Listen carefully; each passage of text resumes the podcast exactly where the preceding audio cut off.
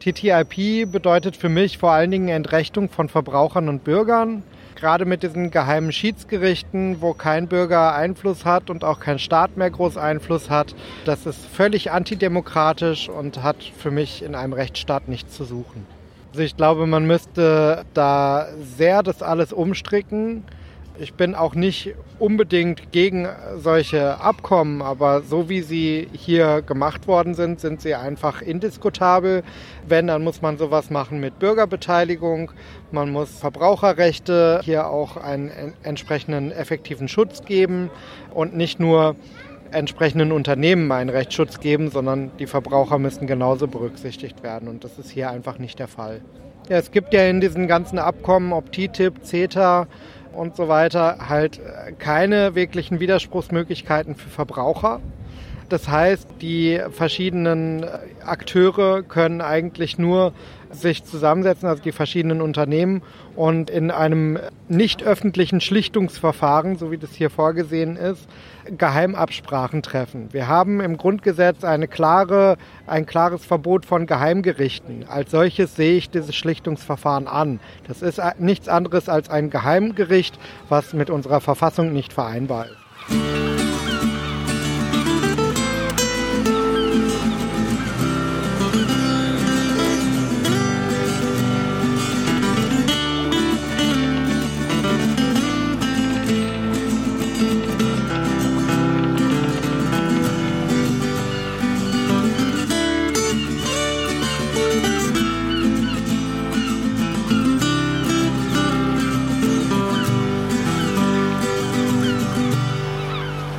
Zum Kabautercast 143. Ich sitze hier mit Jan Schrecker. Hallo Jan. Hallo.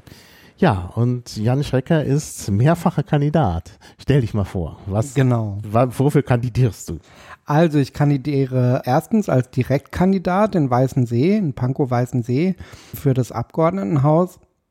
Und ich kandidiere auf der Landesliste der Piraten auf Platz 13 und ich kandidiere auf der BVV-Liste, also für die Bezirksverordnetenversammlung in Pankow, auf dem Listenplatz 1. Ah ja, und da hast du ja auch schon erfahren, ne? Du warst ja. der Bezirksverordnete. Genau. Ja, erzähl doch mal so ein bisschen, was du da so gemacht hast.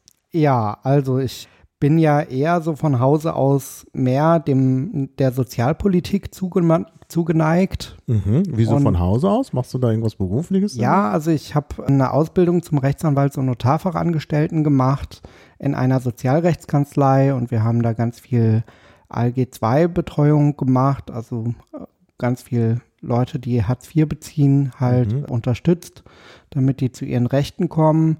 Wir haben viele gesetzliche Betreuungen gehabt in der Kanzlei.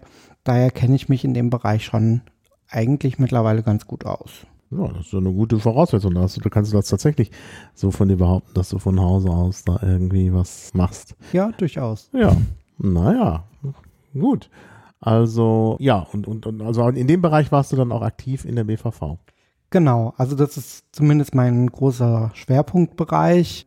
Der Schwerpunktbereich, den ich hatte, war halt das Thema Jobcenter vor allen Dingen. Da ähm, das Jobcenter ja so eine Mischung, so eine Mischverwaltung aus Bundesagentur für Arbeit und Bezirksamt ist, ist es aber nicht immer so ganz einfach. Und diese Gremien, die es da gibt, also die Trägerversammlung und der örtliche Beirat, die tagen zum Beispiel immer geheim.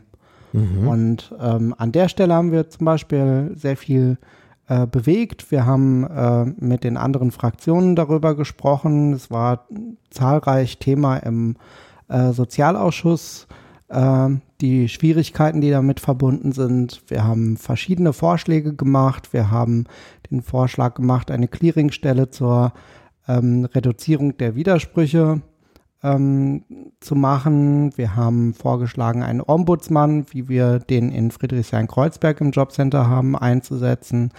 Und wir haben jetzt zum Schluss ähm, auch zwei Anträge gestellt, wo es darum geht, ähm, dass die Trägerversammlung und der örtliche Beirat äh, öffentlich tagen sollen und mhm. nicht mehr, ähm, wie das bisher ist, in einem Geheimgremium passieren soll.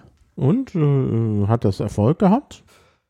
Also zumindest in der BVV hatten wir damit Erfolg. Es gab einen BVV-Beschluss, der genau mhm. das äh, vorsah. Also wir haben die anderen Fraktionen überzeugt, aber wie das eben so ist, ähm, das ist halt die Schwierigkeit beim Jobcenter. Dadurch, dass es eine Mischverwaltung ist, hat die Bundesagentur für Arbeit da auch immer noch was mitzureden. Und da werden wir jetzt sehen, wie sich die Bundesagentur für Arbeit dahingehend entscheidet. Was wir auf jeden Fall dadurch geschafft haben, ist, dass es politischen Druck gibt. Mhm. Die Bundesagentur für Arbeit kann jetzt nicht einfach das ignorieren, weil es gibt jetzt diese BVV-Beschlüsse, die sind jetzt in der Welt und damit haben sie auch keinen Rückhalt mehr im Bereich des Bezirksamts. Mhm. Mhm. Ja, das ist ja doch äh, wirklich dann auch ein Erfolg. Mhm. Ähm, also das ist ja erstaunlich. Ich meine, Piraten, äh, die in der Opposition sind, können ja meistens nicht viel erreichen. Und äh, dass man dann sowas da durchsetzt, ist doch ganz schön. Ja, gibt es denn äh, äh, noch andere Erfolge, die ihr da in der Opposition? Ja, auf jeden Fall. Also ähm, wir haben zum Beispiel äh, eines unserer größten Erfolge war, glaube ich, schon auch, dass wir es geschafft haben, dass die Beiräte des Bezirksamts, also es mhm. gibt bezirkliche Beiräte, dass die öffentlich jetzt zugänglich sind. Also dass man überhaupt erstmal weiß, welche Beiräte gibt es überhaupt. Mhm. Die waren auf der Internetseite des Bezirksamts nämlich nie aufgeführt. Mhm. Und es war zum Beispiel auch nie aufgeführt, wo die Bezirksamts, äh, also wo die Stadträte sozusagen mhm. alles Mitglied sind, in welchen mhm. Gremien. Mhm. Und äh, zum Beispiel war mir auch völlig neu, dass der Bürgermeister, also unser Bezirksbürgermeister, im Rundfunkrat des äh, RBBs sitzt. Aha. Das wusste ich vorher zum Beispiel auch nicht und ist dadurch so rausgekommen. Mhm. Und ähm, da haben wir, glaube ich, schon einiges bewegt mhm. an der Stelle. Das mhm. steht jetzt alles auf der Internetseite. Ja. Wir haben zum Beispiel es auch geschafft, dass die ähm, dass der Rat der Bürgermeister, die Protokolle des Rates der mhm. Bürgermeister veröffentlicht worden sind mhm. auf der Webseite. Ähm, ja, und ähm, da gibt es allerdings auch noch ein paar Sachen, wo es durchaus noch in Zukunft ein bisschen Arbeit gibt. Das ist vor mhm. allen Dingen ähm, in den ähm, Beiräten, wo es um die Unterstützung von äh, psychisch kranken Menschen geht im Bezirk. Mhm. An der Stelle haben wir, glaube ich, noch ein bisschen Nachholbedarf, weil die mhm. Einsichtigkeit, dass das öffentlich sein muss und dass die Betroffenen auch in diesen Gremien mitvertreten sein müssen, mhm. noch nicht so richtig beim Bezirksamt und bei verschiedenen Trägern angekommen ist. Mhm. Da bedarf es, glaube ich, noch so ein bisschen mhm. Druck. Wer hat denn im Pankow in der WVV das Sagen? Gibt es da irgendeine Zählgemeinschaft oder irgendwie? Ja, wir haben eine Zielgemeinschaft äh, von SPD und Grünen. Mhm. Und ähm, ja, die regieren sozusagen. Also die SPD ist die stärkste Kraft und mhm. die ähm, Grünen sind die nächststärksten mhm. sozusagen. Mhm. Und äh, ja, jetzt zum Schluss wird es ein bisschen schwierig, weil sich ähm, die SPD und die Grünen gerade im Stadtentwicklungsbereich doch sehr uneins waren. Mhm. Ähm, ansonsten hat die SPD vor allen Dingen immer gerne alles durchgezogen, mhm. ähm, so nach ihrer mhm. Wahrnehmung, so wie sie das sich vorgestellt haben. Das machte die Zusammenarbeit gerade mit der SPD auch sehr schwierig. Mhm. Ja, ja. Ja gut, die SPD sitzt natürlich dann auch gleichzeitig an, in der Regierung äh, der Stadt. Also von daher ist es natürlich dann oft auch leicht, bestimmte Dinge äh, durchzusetzen. Aber klar, das will man natürlich so nicht. Ja. Ähm, ist denn die Arbeit im, äh, äh in der BVV äh, nicht beschwerlich, wenn, wenn man da eben auch so wenig zu sagen hat? Und äh, also die BVV hat ja nichts über den Haushalt zu sagen und so. Naja, wir haben schon was über den Haushalt zu sagen, nämlich über den Bezirkshaushalt. Ja, ja, gut. Der wird halt zugewiesen. Vom genau, aber ja. so ein bisschen kann man ja schon mitbestimmen und das haben wir auch getan. Ähm, Gerade der letzte Haushalt war sehr interessant, mhm. ähm, weil wir sehr viel, ähm, sehr viel umgeschichtet haben. Wir haben sehr viele mhm. äh, Einnahmevoraussetzungen, also äh, Voraussagen sozusagen an Einnahmeerwartungen erhöht, um damit bestimmte Sachen im Sozialbereich weiterfinanzieren zu können. Die Obdachlosenhilfe verschiedene andere soziale Träger wie Mhm. Seniorenbegegnungsstätten und Mhm. so weiter. Sowas haben wir alles zum großen Teil ähm, geschafft, jetzt wirklich auch weiter zu finanzieren. Und nicht nur das, wir haben sogar es geschafft, für die Menschen, die dort arbeiten, eine Lohnkostenerhöhung durchzusetzen. Ja, sehr gut. Ja. Gab es nicht auch so eine Auseinandersetzung mit irgendeinem Altenheim in, in Pankow, was geschlossen werden sollte? Ich erinnere mich da so dunkel. Genau, das war gleich zu Anfang, als Mhm. wir in die BVV kamen, hatten wir ähm, die missliche Situation, dass wir über einen Haushalt beschließen mussten. Mhm. Gleich zu Anfang schon wurden wir ins kalte Wasser geschmissen, wo wir noch gar nicht wirklich Ahnung von Haushaltsfragen hatten und mussten uns damit beschäftigen. Und ähm, da ging es um eine Seniorenbegegnungsstätte, die Stille Straße Mhm. die ähm, sozusagen Freizeitangebote für Senioren äh, anbietet. Und da war das Problem, dass das Gebäude vor allen Dingen, in dem diese Seniorenbegegnungsstätte ist, ähm, sehr sanierungsbedürftig ist. Und das Mhm. ist auch eigentlich heute noch, aber man hat jetzt eine andere Lösung dafür gefunden. Mhm. Damals bei dieser Haushaltsdiskussion ging es halt darum, dass ähm, wir sozusagen diese Gebäudekosten nicht mehr aufrechterhalten konnten und ähm, den Senioren angeboten hatten, im benachbarten Stadtteilzentrum ihre Freizeitangebote zu machen. Mhm. Und ähm, wir standen halt so ein bisschen vor der Frage, entweder kürzen wir da oder wir müssten bei der Obdachlosenhilfe kürzen. Mhm, Und bei der mhm. Obdachlosenhilfe wollten wir auf keinen Fall kürzen, weil es da wirklich um existenzielle ähm, Angebote geht, die wirklich das existenzielle Leben von Menschen äh, sozusagen noch gewährleisten. Mhm. Und äh, deswegen haben wir uns dazu entschieden, dann an der Stelle zu kürzen. In dieser ganzen äh, Legislaturperiode hat uns das Thema Stille Straße immer wieder begleitet. Und jetzt haben wir eine Lösung gefunden auf dem Nachbargrundstück, Mhm. wo jetzt sozusagen die Volkssolidarität neu baut Mhm. und die, das Begegnungszentrum sozusagen dort in dem Neubau mit unterkommen kann. Ah ja. Ah ja, das ist ja ganz gut.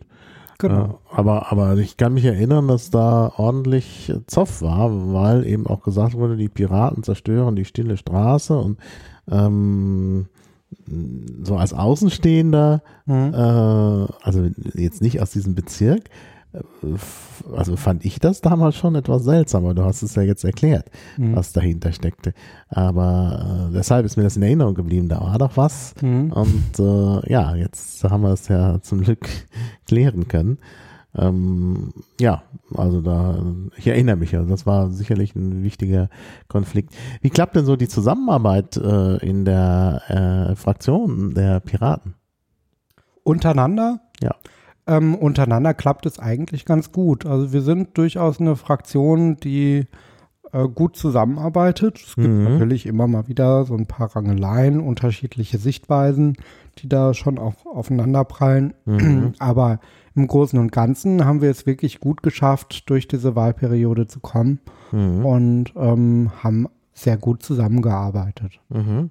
Naja, dir muss es ja Spaß gemacht haben, wenn du dich Ja. wieder zur Wahl stellst. Ne? Ja.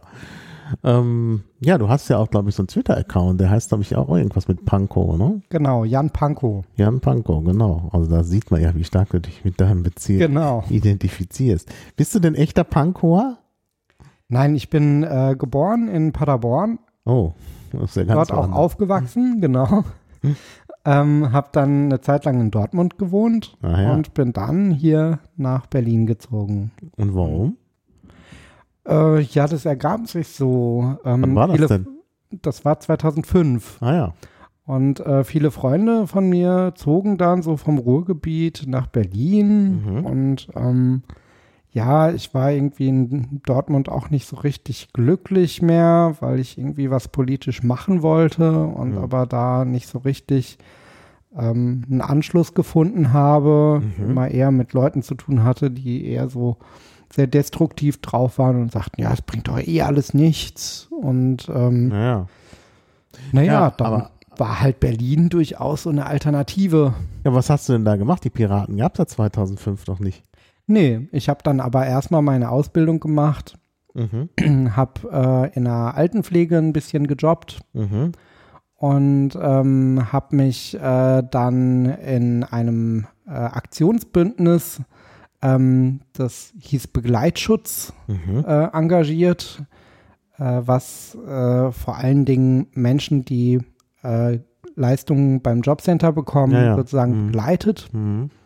Ähm, und da habe ich sozusagen mit die Leute dann begleitet zu den Jobcentern Mhm. und habe das so als politische Arbeit genommen. Und nach meiner Ausbildung kam ich dann so 2009, äh, wo auch diese ganze Geschichte mit Vorratsdatenspeicherung losging und Verfassungsbeschwerde Mhm. Ja. gegen die Vorratsdatenspeicherung, kam ich dann auch durch meine Freunde äh, zur Piratenpartei Mhm. und seitdem war ich dabei. Ah ja, also 2009 schon. Das ist ja eine ziemlich lange Genau. Zeit. Ne? Mhm. Und da warst du auch immer überzeugt von der Piratenpartei oder hat sich da, äh, ich meine, es gab ja da, dann diese Welle, wo dann alle möglichen Leute äh, woanders hingegangen sind ähm, und gesagt haben, die Piratenpartei ist, äh, taugt uns nicht mehr und du bist ja offenbar dabei geblieben. Äh, Ja, also ich habe mir zum Beispiel die Linken auch angeschaut, mhm. habe dann aber sehr schnell gemerkt, wie ideologisch die Linken sind. Hm. Und jetzt klingelt mein Telefon. Ah, dann hin, dann hin. Ich Okay. erläutere in der Zwischenzeit, worum es geht. Okay. Ja. Also, äh, das Telefon, was da klingel- klingelt, ist das äh, Piratentelefon, also oder vielmehr das Kandidatentelefon von Jan. Denn Jan hat ein Wahlplakat äh, gemacht mit dem Titel äh, Better Call Jan. Äh, und dieses äh, Plakat hängt jetzt hier auch äh, überall und wir werden es auch verlinken. Ist auch der Titel dieser Sendung. Ähm, und äh, da ist eine Telefonnummer drauf, eine Handynummer und da kann man ihn also direkt anrufen. Und ja, genau das äh, ist gerade passiert. Und jetzt äh, warten wir mal ab, äh, was sich da ergibt. Und dann kann uns Jan ja direkt auch noch von dieser Aktion etwas erzählen. Also ich fand das ganz witzig. Ich meine, klar, die Anspielung ist natürlich auf die bekannte Serie Better Call Saul. Ähm, und das ist auch irgendwie, glaube ich, so ähnlich äh, äh, gemacht wie das Plakat für Better Call Saul. Und ähm, ja, ist eigentlich eine ganz nette Idee.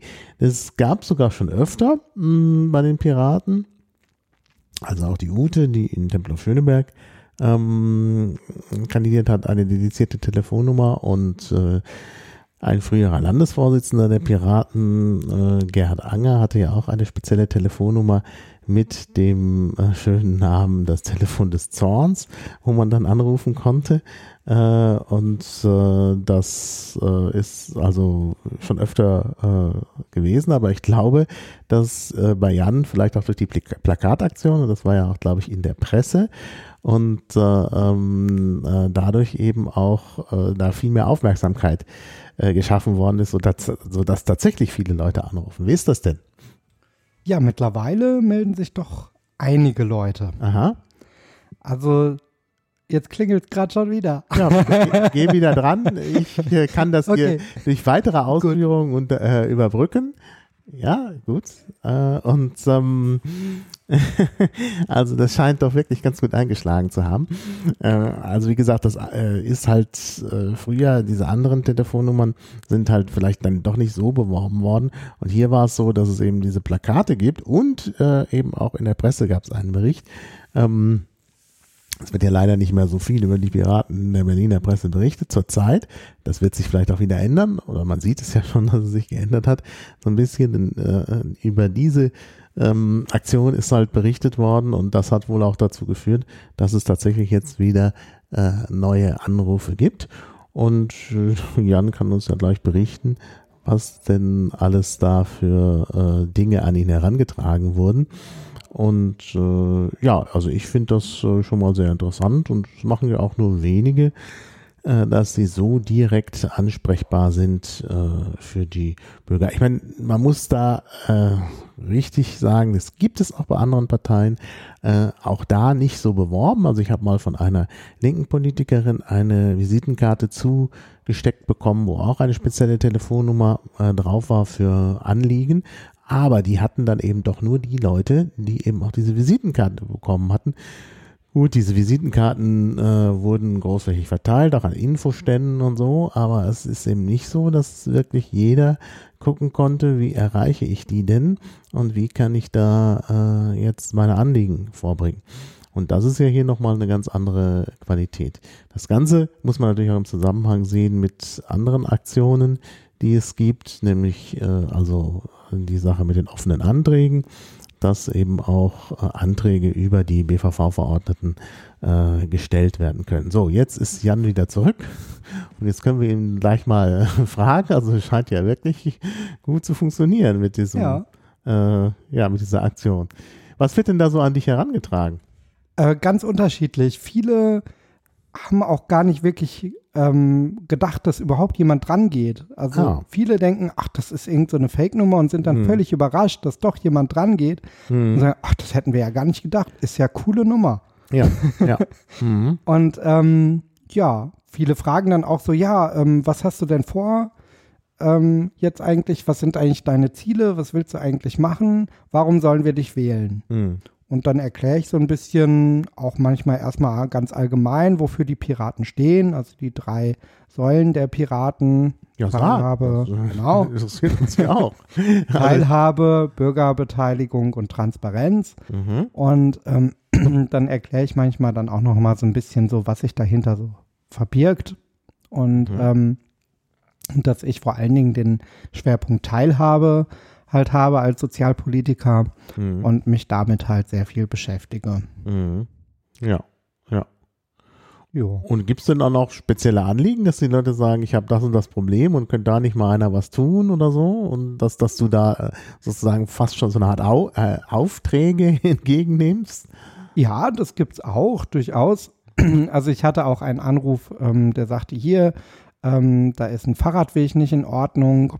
Ähm, äh, in der Danziger Straße und könnt ihr euch da nicht mal drum kümmern? Mhm. Und ähm, das äh, gibt es durchaus. Das nehme ich mhm. dann auch gerne auf und mhm. würde das dann auch gerne weiter verfolgen dann. Ja, das kann man ja relativ schnell machen. Ja. Da reicht es ja erstmal beim Bezirksamt das äh, äh genau. zu melden. Und wenn da wirklich nichts geschieht, dann kann man natürlich auch nochmal politisch über die WVV aktiv werden. Genau. Aber meine, die Erfahrung in Schöneberg ist eigentlich, dass wenn man mit einem äh, vernünftigen Anliegen kommt, dann muss man gar nicht erst groß machen, dann äh, bemüht sich das Bezirksamt auch. Also wir hatten ja das Problem mit den Fahrradständern bei uns vor dem neu geöffneten Lidl, da fehlten Fahrradständer mhm. äh, und äh, äh ja, kaum äh, wollten wir da eine große Aktion machen, äh, hieß es dann auch schon aus dem Bezirksamt, ja, ja, wir sind dran und kurz danach kamen auch die Fahrradständer. Ja. Ähm, manchmal muss man ein bisschen, gerade bei Fahrradständern, da haben wir auch noch mehr Aktionen in Tempel auf Schöneberg gemacht, die dann auch erfolgreich waren, nämlich einmal ähm, die Aktion äh, mit den Fahrradwegen, dass die eben nicht beparkt sein sollen, mhm. dass da eine Aktion gemacht werden sollte. Das wurde erstmal abgelehnt äh, von den anderen Fraktionen. Wir haben da ja auch so Autofahrerfraktionen in der BVV. Man kann sich leicht denken, wer das ist. Und dann ist ein Jahr vergangen und dann plötzlich fand diese Aktion statt. Ne? Also man hat äh, im Bezirksamt offenbar gedacht, das ist doch eine gute Idee, aber no, ne, nachdem das jetzt so politisch umstritten war und ja eigentlich abgelehnt worden ist von der BVV, hat man dann so ein bisschen Zeit verstreichen lassen und es dann doch gemacht. Und äh, oder eine andere Sache, ähm, bei der dann schließlich auch der Antrag durchgegangen ist. Wir hatten beantragt, man müsse äh, mal so eine Erhebung machen, wo überhaupt Fahrradständer gebraucht werden und wo nicht. Denn das ist, äh, also in Schöneberg ist das ganz furchtbar. Und da, wo welche gebraucht werden, sind keine. Und da, wo keine gebraucht werden, stehen massenhaft Fahrradständer rum. Und also so eine Bedarfsfeststellung. Äh, mhm. Und die Bedarfsfeststellung, das ist bei an, das äh, war ein Antrag in der BVV und äh, das ist auch dann durchgegangen. Da haben sich die anderen Fraktionen überzeugen lassen, dass man das braucht.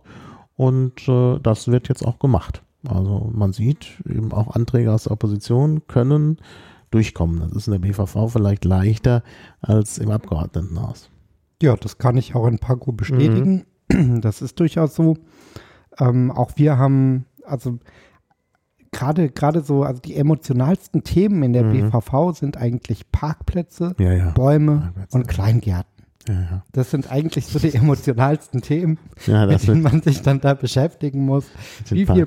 Parkplätze bleiben erhalten bei Umbaumaßnahmen Mhm. Mhm. und so weiter. Wir sehen das gerade bei der Michelangelo-Straße. Das ist ein ganz, ganz großes Thema, wie viele Parkplätze dort erhalten bleiben, wenn Mhm. neu gebaut wird. Und ähm, Ja, ja. das begleitet uns ja, ja. die ganze das, Zeit schon. Das habe ich auch in Tempelhof Schöneberg gemerkt. Und äh, also die CDU, wenn die die Möglichkeit hat, irgendwie noch mehr Parkplätze irgendwo zu schaffen, dann kommt da aber sofort ein Antrag.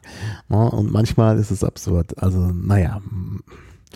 Also, wie gesagt, da sieht man wirklich, es gibt eine starke äh, Vertretung der Autofahrer, insbesondere bei der, bei der CDU. Also, das sieht man da. Ja, wie gut, dass bei uns die CDU gar nicht so stark ist. Mhm. Insofern haben wir das Problem gar nicht so stark, weil die Mhm. Grünen auch ja als zweitstärkste Ja, ja. Kraft sozusagen damit drin sind und ähm, doch Ja, eigentlich. die einiges Grünen sind da aber manchmal auch ambivalent. Das ist, Ja, äh, das ist wahr. Das ist komisch. Ne? Also ich habe so, so seltsame, ich war ja ab und zu in der BVV, weil es mich halt interessiert und auch zur Unterstützung und jetzt auch, weil ich ja inzwischen auch äh, äh, kandidiere. Äh, man will ja wissen, wie es geht und da sieht man eben auch so komische Sachen. Also es gab einmal eine wirklich lange Diskussion darüber. Die, die CDU hatte einen Vorschlag, äh, Tempo 30 Zonen auf dem Tempelhofer Damm, das ist ja eine wichtige Verkehrsader in Tempelhof, zu untersagen. Also es dürfe keine Tempo 30 Zonen geben auf dem Tempelhofer Damm. Also an sich, dieser Antrag hat schon eine gewisse Absurdität. Denn wenn auf einer so großen Straße eine Tempo 30 Zone eingerichtet worden ist, dann gibt es dafür einen sehr, sehr guten Grund. Also die Berliner Verkehrslenkung macht da nicht Tempo 30 Zonen so nach dem Motto, ach, wo können wir heute mal die Leute schikanieren. Also das ist un unglaublich. Also da gibt es einen guten Grund und die waren auch klar, die Gründe. Es gibt ja Tempo 30 Zonen, da ist eine Schule, da in der Nähe vom Westfalenweg und es gibt eine, äh, da wo das Rathaus äh, in Tempelhof ist, ist halt auch äh, äh, viel, äh, laufen auch viele Leute über die Straße. Äh, da ist das vielleicht nötig. Und dann gibt es natürlich vielleicht auch nochmal eine Tempo-30-Zone irgendwo wegen Feinstaubbelastung oder sonst was. Also das ist alles wohl überlegt. Und einfach zu sagen, wir beschließen jetzt Tempo-30-Zonen äh, sollen verboten sein, das geht nicht. Zumal letztlich die Senatsverwaltungen äh, da auch äh, die höheren Entscheidungsrechte haben. Äh, das ist also von daher schon, also es war ein rein populistischer äh, Antrag und dass da so lange drüber diskutiert worden ist, bis er dann doch abgelehnt worden ist, das hat mich schon gewundert. Und da war, hat mich auch gewundert, dass da die Grünen nicht ganz konsequent waren. Äh, also ganz seltsam. Ganz seltsam. Also das, das ist äh, äh, solche Sachen äh, wundern schon sehr. Mhm. Ja. Ich weiß nicht, ob das bei euch auch ein Thema ist. Bei uns ist äh, das Thema Parkraumbewirtschaftung auch eine ähm, Mhm. ganz äh, Ja. große Nummer, Ja. ähm, wo die Grünen zum Beispiel auch sehr ähm, ja, ambivalent waren. Auf Mhm. der einen Seite haben sie die Parkraumbewirtschaftung immer als Begründung herangezogen, ja, das soll ja eine Ordnungsfunktion darstellen. Mhm. Wir machen das ja nur Mhm. wegen der Ordnungsfunktion. Nachdem es dann ein Gutachten gab für die Erweiterung der Parkraumbewirtschaftung in der John Legin-Siedlung, Mhm. ähm, war es dann so, ähm, dass die Grünen das aber abgelehnt haben, weil Mhm. dieses Gutachten halt sagte, es gibt nicht genügend Einnahmen dafür. Mhm. Und das Oh. erklärt dann durchaus auch, wenn man so argumentiert, dann ist es eher wohl ein wirtschaftlicher Aspekt, Mhm. den man da Mhm. betrachtet, als den Ordnungseffekt. Und dann, finde ich, ist das halt schon so ein bisschen Schmu. Mhm. Ja, ja, das klar. eine haben will, der muss das andere mögen. Mhm. Das ist normal und Klar. wenn es Mhm. eine Ordnungsfunktion wirklich erfüllen soll Mhm. und man von dem Ordnungsprinzip da herangeht, dann Mhm. muss man sich da auch ehrlich machen und muss Ja. vielleicht dann auch tragen, wenn es vielleicht für den Bezirk nicht so günstig ist. Genau, ja, das muss man, muss man dann vielleicht machen, das stimmt. Äh, Im Grunde denke ich ja, wenn man halt das mit dem äh, äh, mit dem fahrscheinlosen ÖPNV hinkriegte, dann bräuchte man vielleicht gar keine Parkraumbewirtschaftung mehr. Das ist wohl wahr. Ja. Aber hier haben wir ja auch gesehen, dass die anderen Parteien sich eigentlich hier alle auf unser Gutachten auch stützen, wenn es um Mhm. ein Konzept gilt für den öffentlichen Nahverkehr Mhm. dass wir hier eigentlich eine Vorreiterrolle eingenommen Ja, haben. Ja, das, Das muss man auch ganz Mhm. klar so sehen. Und ähm, ich denke, eigentlich ist das auch ein Zeichen dafür, dass Mhm. Piraten wirken und weiterhin gebraucht werden. Ja, das, das ist auf jeden Fall so. Also ich, ich stelle hier gerade zu meiner äh, äh, äh, Verzweiflung fest, ich, ich, ich schreibe ja so ein bisschen mit für die Shownotes. Ich habe jetzt fahrscheinloser, äh, ich will fahrscheinlos eingeben und diese doofe Rechtschreibkontrolle macht da immer wahrscheinlicher raus. Und ich kann das nicht rückgängig machen, das gibt's doch gar nicht. Ah, naja, gut. Also ich, es ist, äh, ich schreibe einfach mal ÖPNV, kann das hinterher ergänzen. So, ja, ähm, klar, also da, da haben wir wirklich eine, eine Modellfunktion und ich glaube auch, dass das langfristig, das ist einfach eine gute Idee. Das sieht man ja auch daran, dass andere es äh, nachahmen. Also es gibt wirklich so Ideen, wo ich ganz sicher bin, also da, durch rationales Nachdenken kann man, also ohne, ohne irgendwelche Ideologien heranzuziehen, kann man feststellen, dass bestimmte Sachen gute Ideen sind. Also der fahrscheinlose ÖPNV auf jeden Fall. Der, der müsste eigentlich alle überzeugen, weil er letztlich auch den Autofahrern hilft. ne? Ja. Nicht nur den, äh, nicht, nur den Radfahrern, sondern Ja, ja. natürlich auch Ja. den Fußgängern. Sowieso. Das Also ist ja das sehr ist- allumfassend, Mhm. das Konzept. Und das ist eigentlich Ja, ja. sehr gut daran. Ja, ja. Und äh, ein anderer Punkt ist halt das bedingungslose Grundeinkommen, was auch äh, meiner Ansicht nach eine wirklich gute Idee ist angesichts der fortschreitenden äh, ja, äh, Ersetzung von menschlicher Arbeit durch, durch äh, Computer und Maschinen. Ja, ähm, allerdings, also da haben wir uns ja auch sehr ähm, schwer getan, teilweise auf unseren äh, Landesmitgliederversammlungen. Da gab es ja auch mehrere Anträge dazu. Mhm. Und ähm, ich glaube, dass es ähm, noch eine ganze Weile braucht, um äh, wirklich durchsetzungsfähig Mhm. zu sein. Das hat ja jetzt auch die Abstimmung in der Schweiz gezeigt, Mhm. so ein bisschen, Ja, ja. Ähm, dass äh, es da sehr viele Vorbehalte gibt. Ja. Mhm. Ähm, Mhm. Aber ich glaube, das ist durchaus der Zukunftsweg, den man gehen sollte. Mhm. Und ich bin aber schon dafür auch so ein Zwischenschritt. Und Genau. deswegen bin ich halt auch in diesem Jobcenter-Thema Mhm. so drin. Mhm. Ich bin wirklich für die Abschaffung der Sanktionen. Und dann Mhm. hätte man zumindest Ja. so einen Zwischenschritt Mhm. zwischen äh, bedingungslosem Grundeinkommen und Ja. äh, dem, was wir jetzt haben. Aber das ist ja genau richtig. Man schreibt ja dann in so ein Programm eine gewisse Utopie, Hm? ne, äh, wohin der Weg weit ist. Ne? Man, das hat, das hat, haben andere Parteien früher auch so gemacht. Die haben auch Ja. reingeschrieben, wir wollen den Sozialismus oder Kommunismus und da war ganz klar, dass das nicht äh, so leicht zu erreichen ist. Ne? Also hier wäre das dann eben das bedingungslose Grundeinkommen und dann bewegt man sich darauf hin. Also natürlich, das kann man nicht gleich erreichen. Das dauert vielleicht drei Generationen oder vier oder fünf. Aber man kann äh, äh, darauf hinarbeiten und kann dann sagen, hier, wir machen schon mal, wir vermindern schon mal die Sanktionen, beziehungsweise schaffen die ganzen äh, Sanktionen der Jobcenter dann irgendwann ganz ab und die Jobcenter ab und so. Und dann geht es so Schritt für Schritt dahin. Und äh, äh, das ist, glaube ich, ein ganz guter Weg. Genau. Und da gibt es natürlich auch noch verschiedene ähm, Zwischenschritte, ähm, wo ich vielleicht auch noch mal kurz ähm, äh, Werbung für machen würde. Ja, mach doch. Und zwar gibt es ja das Projekt ähm, Einpacken oder Auspacken, Mhm.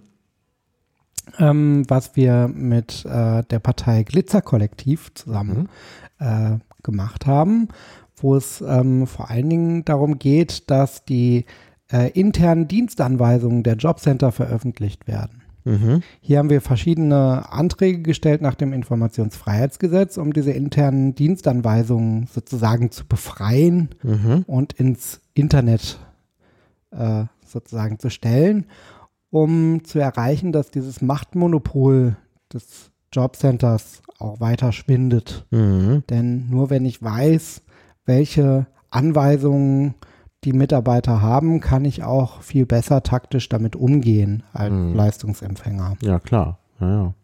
Ja. Mhm. Genau, das ist auch noch so ein Nebenprojekt, was ich mitmache. Mhm. Ähm, Ja, was heißt Jo. Nebenprojekt? Ich meine, das passt doch mitten in deine, in deine ja, Haupt natürlich, es passt total in meine. Agenda. Das ist Ja. auf jeden Fall so, ja. Ja, ja, sehr schön. Und äh, ja, vielleicht, weiß ich nicht, gibt es noch irgendwas bei der BVV, was du unbedingt erwähnen willst? Sonst können wir. Ja, also ähm, es ist äh, schon so, dass, glaube ich, also manchmal hat man so das Problem, wenn, wenn äh, Bürger und Bürgerinnen auf einen zukommen, kannst du nicht mal das machen, kannst du nicht mal das machen, dass diese verschiedenen Ebenen den Menschen aber nicht so richtig klar ist, Mhm. wofür sozusagen das Bezirksamt zuständig ist und was eher in, in äh, bundesgesetzlicher Hand liegt, also wo man eigentlich auf bezirklicher Ebene jetzt nicht so viel verändern kann. Gerade diese ganze Stadtentwicklungsproblematik, Mhm. da können wir zwar mit Milieuschutz, mit Ausweisen von Milieuschutzgebieten, mit äh, Umsetzung der Zweckentfremdungsverbotsverordnung natürlich einiges machen, aber mittlerweile sind da eigentlich alle Möglichkeiten, die auf bezirklicher Ebene Hm. bestehen, auch weitestgehend ausgenutzt. Und ähm, man muss sagen, dass die Bundesregierung ähm, mit der Mietrechtsnovelle, die es ja gab, ähm, bestimmte Sachen verschlafen haben, die wir im Bezirk halt auch nicht regulieren können. Mhm. Das ist halt gerade hier im Prenzlauer Berg, gerade in Pankow immer wieder ein ganz, ganz großes Thema, womit wir in der Bezirkspolitik konfrontiert werden und wo eigentlich auch keine Partei so eine richtige Lösung hat. Mhm. Man hat vor zehn Jahren da so ein bisschen Fehler gemacht. Man hat äh, das landeseigene Tafelsilber, die GSW zum Beispiel, Mhm. ähm, verkauft und Ja. ja, Rot, Rot, hat das gemacht. da. Genau. Rot, Rot hat das gemacht und jetzt hört man immer äh, die, die Linken so aufgebracht, dass die Mieten so hoch sind. Ja, genau. Ja. Ich meine, das hat natürlich zur Folge gehabt, dass alle Mieten gestiegen sind, nicht nur die bei der GSW, sondern, ne, das Ja. ist ja klar. Ne, Das kommt ja über den Mietspiegel und da gibt ja so Effekte, dass, dass wenn die einen erhöhen, die anderen auch erhöhen. Ne, Ich meine, das hat wirklich dazu geführt, dass viele Berliner, jetzt mal ausgenommen der Hausbesitzer, ähm, beziehungsweise auch die Immobilienpreise sind äh, gestiegen, wer also äh, eine Wohnung kaufen wollte, hatte auch ein Problem. Ähm, also äh, vielleicht ausgenommen der Haus, der, der schon besitzenden Hausbesitzer äh, und Vermieter äh, hat das dafür gesorgt, dass äh, alle Berliner weniger Geld in der Tasche haben. Und Genau. das ist schon äh, blöd. Also das war das Ergebnis von Rot-Rot. Während das Ergebnis der Aktivitäten der Piraten dazu geführt hat, dass alle Berliner, und zwar jetzt wirklich alle, auch die Hausbesitzer, alle mehr in der Tasche haben, weil die Wasserpreise gefallen sind, Ja. dank der Klage der Piratenpartei äh, gegen die Privatisierung de, de, des Wassers. Also ich meine, da sieht man schon, dass Piraten wirken und das wird eben viel zu wenig äh, wahrgenommen, leider. Ja, genau. Ja. Was, glaube ich, auch noch ein wichtiges Thema ist, wo ich kurz darauf äh, aufmerksam machen wollte, ist natürlich das Thema Flüchtlinge Mhm. und Unterbringung von Flüchtlingen. Ähm, da hatten wir natürlich ein riesengroßes Problem, weil die Landesebene uns da ziemlich im Stich gelassen hat. Das muss man auch mal klar so sagen. Also Mhm. ähm, ich weiß nicht, ob das politisches Kalkül war, die Leute so ins Messer laufen zu lassen. Du meinst aber jetzt nicht die Piraten. Nee, Ebene, ich meine die den CDU, Senat, die den CDU. Sozialsenator. Ja, ja. Ja, ja, der Sozialsenator mit seinem Lageso. Genau. Das hat sich ja nun wirklich über in Deutschland rumgesprochen, dass da, äh, dass da jemand sehr versagt hat, nämlich der, also verantwortlich ist der Sozialsenator. Und das scheint ihn überhaupt nicht zu stören. Das tritt Nee. wieder an. Naja. Und das Problem ist halt auch, dass wir im Bezirk natürlich dann dafür sehen müssen, wie wir das alles organisieren. Und das Lageso sagt uns, ach übrigens, ab morgen wird die und die Turnhalle beschlagnahmt. Da kommen jetzt so und so viele Flüchtlinge rein, organisiert halt mal alles. Mhm.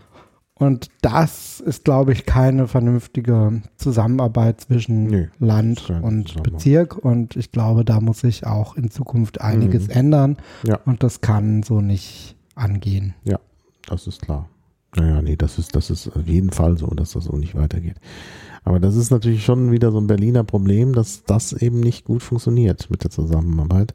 Und das ist wirklich, äh, ja, naja.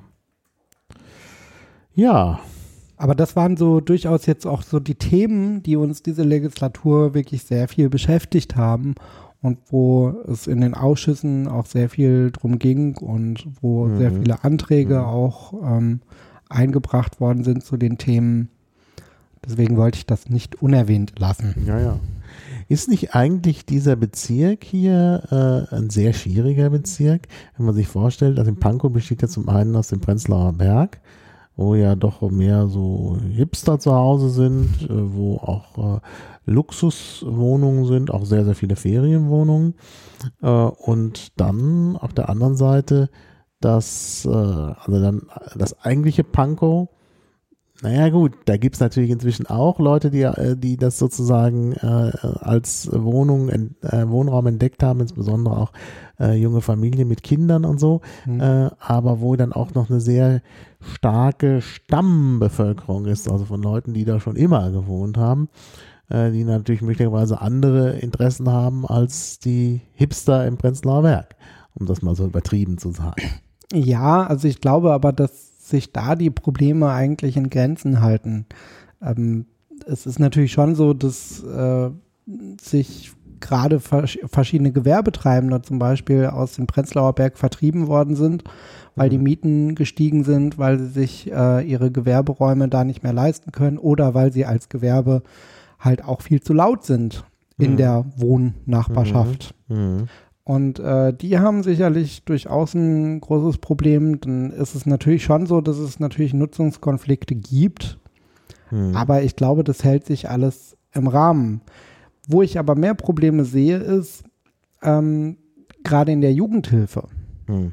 Ist es so, dass ähm, Prenzlauer Berg und Pankow als ähm, durchaus wohlhabender Bezirk generell gesehen wird mhm. und deswegen zum Beispiel weniger Zuweisung bekommt an Jugendhilfemittel aus ja. dem Senat. Ja. Ja.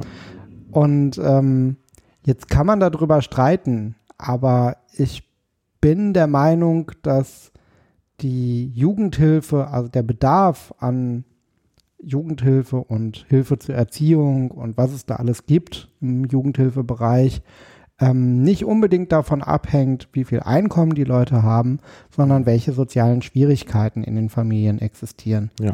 Und ja. da wird zu wenig Bezug drauf genommen, finde ich. Und deswegen finde ich diesen Berechnungsschlüssel sehr fragwürdig. Mhm. Und das stellt uns auch mehr und mehr vor Probleme. Gerade im letzten Haushalt haben wir dadurch einen riesen äh, Millionendefizit im Jugendhilfebereich mhm. gehabt äh, der halt genau darauf zurückzuführen ist, wohingegen zum Beispiel Neukölln ähm, sehr gut abgeschnitten hat. Mhm. Mhm.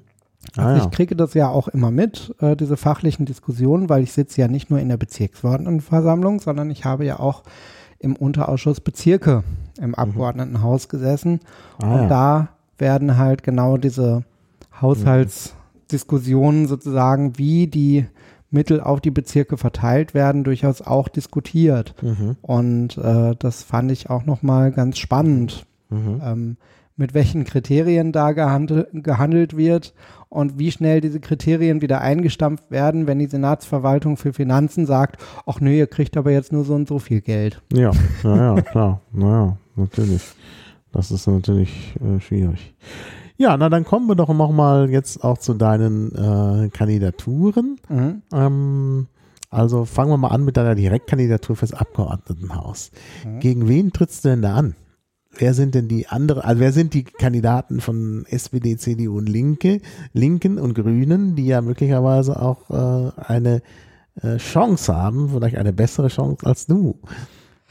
Äh, naja, also ich, ich bin da eher Realist und denke mit der Direktkandidatur, ähm, naja, also das ist jetzt, glaube ich, nicht ganz so realistisch, dass ich ein Direktmandat sozusagen hier erwerben kann. Mhm. Ja, mhm. so da ist in, in vielen Teilen ist die Linke recht stark. Ähm, in, in großen Teilen sind die Grünen halt auch sehr stark. Und, War das nicht ähm, sogar ein Grüner, der das Direktmandat hier hatte vorher?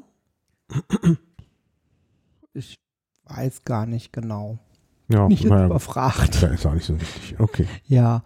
Ähm, und ähm, ja, es kommt ja auch immer drauf an, in welchen Wahlkreisen. Also zum mhm. Beispiel äh, draußen, ähm, das vergisst man immer, dass das zu Pankow gehört, aber mhm. Karo und Buch gehört mhm. auch noch zu Pankow. Ah, ja. Und ähm, ja, das war da, hatte ich jetzt auch nicht gedacht. Genau.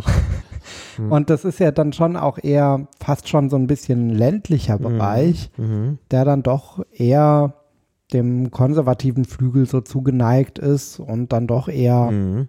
mal CDU wählt oder so. Mhm. Ähm, es ist mittlerweile recht schwierig, überhaupt einzuschätzen, was für ein Wahlklientel man hat, weil es ja eigentlich in den letzten zehn Jahren gerade hier im Prenzlauer Berg so gut wie einen gesamten Bevölkerungsaustausch gegeben hat. Mhm. Insofern Ja, ja. wird es jetzt sicherlich auch spannend werden, wie konkret ähm, sich die Leute entscheiden. Also ob man da jetzt sagen kann, ist jetzt eigentlich mehr Wahlklientel von den Grünen hierher gezogen oder ähm, wie, wie verhält sich das wirklich? Mhm. Ich glaube, das wird nochmal ganz spannend sein, sich das dann Ja. hinterher anzugucken nach der Wahl. Ich denke auch. Ich denke auch, das wird Ja. spannend werden. Ja. Ja. Und was machst du da im Wahlkampf? Nimmst du da auch an Podiumsdiskussionen teil oder so? Ich meine, du musst ja eigentlich. Ja. Also bis jetzt habe ich bezirkliche Podiumsdiskussionen sind bisher noch nicht so groß angelaufen. Was es aber gab, es gab von den Gewerkschaften schon einige Mhm. Podiumsdiskussionen, an denen ich auch teilgenommen habe, von Verdi, äh, IGBCE, das wurde abgesagt, da war ich eigentlich auch eingeladen. IGBCE. IGBCE ist ähm, die äh, Gewerkschaft für ähm, Farben, äh, Chemie Mhm. und Bauchemie. Bauchemie, genau. Mhm. Und äh, ja, die hatten sowas eigentlich auch angekündigt, aber da sich zu wenig Leute gemeldet hatten, weil der Termin ungünstig war, wurde es dann abgesagt. Aber bei Verdi war ich zum Beispiel, ich war ähm, bei der Seniorengruppe von Verdi auch eingeladen. Mhm. Es war eine weitere Diskussionsrunde. Und ähm, ja, Themen war vor allen Dingen auch immer wieder die soziale Absicherung, Rente Mhm. und halt auch die steigenden Mieten. Das ist das allgegenwärtige Thema in ganz Ja, ja. Berlin. Ja, Das besonders bedrückt die Leute halt wirklich auch sehr. Bergbau, Chemie, Energie. Ja, IGBCE. Ja. genau. Also ich meine, das ist natürlich klar, das ist insbesondere äh, hier in, in Berlin natürlich, äh, und ich glaube dann nochmal insbesondere auch in den, äh, ja, eher vielleicht in Prenzlauer Berg und Pankow als gerade in Karo und Buch, aber Mhm. das ist, glaube ich, wirklich ein großes Problem, denn Ja. da sind die Mieten besonders hoch. Ne? Genau. Ein wichtiges Thema ist, glaube ich, auch noch, deswegen ist ein Wahlplakat von mir ja auch barrierefrei durch den Bezirk. Mhm. Ähm, es gibt viel, viel zu wenig barrierefreie oder barrierearme Wohnungen. Ja. Ja, ja. Und an der Stelle müssen wir, glaube ich, auch viel mehr dafür tun, dass Mhm. es äh, wirklich für diesen ähm, Personenkreis mehr Wohnungen gibt Ja. auf dem Markt. ja, ja. Und Ja, das ist ganz, ganz wichtig, schwierig. weil ja auch die Menschen in Deutschland immer älter werden. Ja. Und äh, äh, jetzt kann man sagen, ja, es kommen ja auch die ganzen Flüchtlinge. Ja, aber auch äh, bei den Flüchtlingen sind vielleicht Leute, die eben ne, äh, äh, im Krieg äh, eben auch äh, ja, Behinderungen äh, bekommen haben oder so. Äh, äh, und da braucht man einfach barrierefreie Wohnungen. Das ist einfach, das braucht man mehr denn je. Deshalb ist es, glaube ich, ganz, ganz wichtig, dass man da mehr drüber nachdenkt. Und das ist in Berlin wirklich schlimm. Es gibt vor allen Dingen, also zum Beispiel äh, die Wohnung, in der ich wohne, die äh, ist, wenn man es genau nimmt, nicht barrierefrei, obwohl es da einen Aufzug gibt. Aber es gibt halt überall noch so kleine Schwellen. Mhm. Also, ich meine, ich denke, dass, dass ich da sicherlich wohnen bleiben kann sehr lange. Äh, aber äh, wenn man jetzt wirklich auf einen Rollstuhl, auf einen großen Rollstuhl angewiesen ist, dann sind diese Schwellen schon äh, tückisch und dann Mhm. ist das schon alles nicht mehr so einfach. Genau. Ja, also da muss man schon auch äh, dran denken. Und ich glaube, das ist auch äh, wirklich auch wieder so eine Sache, so eine zukunftsorientierte Sache. Das passt ja dann auch zu den Piraten. Genau. Genau. Aber da hatten wir, haben wir natürlich auch immer den Grundkonflikt zwischen Neubau, der dann wiederum teuer ist, wenn man da wohnt, Mhm. der dann aber meistens barrierefrei ist, weil die neue Bauordnung ja schon Mhm. auch eine gewisse Ja. Barrierefreiheit dann vorsieht. Mhm. Ähm, aber dann ist die Frage, ist diese Wohnung für denjenigen bezahlbar? Mhm. Na? Und äh, da denke ich, äh, gibt es genau diese Schwierigkeiten. Und ähm, man muss halt auch sehen, dass wir versuchen, zumindest einen Großteil der Bestandswohnungen auch barrierefrei hinzukriegen. Das Mhm. ist in vielen, gerade in den Altbauten, echt nicht einfach, Mhm. ähm, weil meistens Aufzug dann nur auf halber Treppe möglich ist Mhm. oder so, was dann Mhm. eine wirkliche Barrierefreiheit auch nicht gewährleistet. Und Aber da bin Ja. ich der Meinung, wo ein Wille ist, ist ein Weg. Und Genau. ich glaube, dass man, äh, äh, dass man auch Altbauten umgestalten kann. Mhm. Und zwar so umgestalten kann, dass es am Ende weniger kostet, als ganz neu zu bauen. ja, Ne? Also, ich meine, äh, wenn ich mir hier den, so den Innenhof angucke, da gibt es zwei kleine Stufen. Diese zwei kleinen Stufen könnten leicht weggemacht werden. Das Mhm. kostet auch keine Million. Ja. Ne? Ähm, und dann hätte man schon mal eine gewisse Barrierefreiheit, zumindest Mhm. fürs Erdgeschoss. Dann Anbau eines An Aufzugs, gut, das kostet natürlich immer schon gerne mal einen fünfstelligen, vielleicht sogar sechsstelligen Bereich, aber das ist ja immer noch deutlich günstiger, als äh, äh, ein ganz neues Haus zu errichten.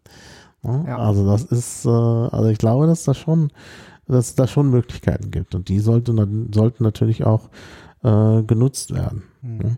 Da wird sich sowieso viel tun. Denn wenn ich daran denke, dass wir in wenigen Jahren richtig auch Elektromobilität haben werden, das ist ja bisher noch nicht so, weil in Deutschland immer alles so langsam geht. Mhm. Ähm, aber äh, dann wird natürlich das, das Leben in den Innenstädten auch wieder sehr viel attraktiver werden, weil der ganze Lärm und Gestank wegfällt. Mhm. Und äh, dann will man da auch entsprechende Möglichkeiten haben. Deshalb, also auch das wird dazu führen, dass man da vielleicht mehr auf Barrierefreiheit setzen wird. Ja. Barrierefreiheit ist aber ja nicht nur Genau, ja. die Das Hürden die- wegmachen, die, die, die man sozusagen so sieht, Mhm. sondern es geht natürlich auch um K- Kommunikationshürden. Mhm. Es geht natürlich auch darum, wie man mit sinnesbeeinträchtigten Menschen umgeht, dass es ein Blindenleitsystem gibt, Ja, zum Beispiel. Ähm, hier ist, glaube ich, zum Beispiel im Bezirksamt sehr, sehr viel noch zu tun, weil sowas gibt Mhm. es in der Form eigentlich noch nicht. Wenn man Mhm. sich einmal unser Bezirksamt in der Fröbelstraße angeguckt hat, dann schlägt man eh Das den äh, Kopf, kenne ich leider nicht. also da musst du Das berichten. ist äh, unglaublich, in welchem äh, baulichen Zustand das ist. Und ähm, äh, das ist übrigens ja auch ein Thema, was uns die letzte Legislaturperiode begleitet hat und was ein ganz, ganz großes Thema war, Mhm. ähm, nämlich äh, die Bewirtschaftung äh, des eigenen Hauses, des eigenen Gebäudes Ja. in der Fröbelstraße. Und da hat es ja dann auch noch äh, eine Entscheidung gegeben.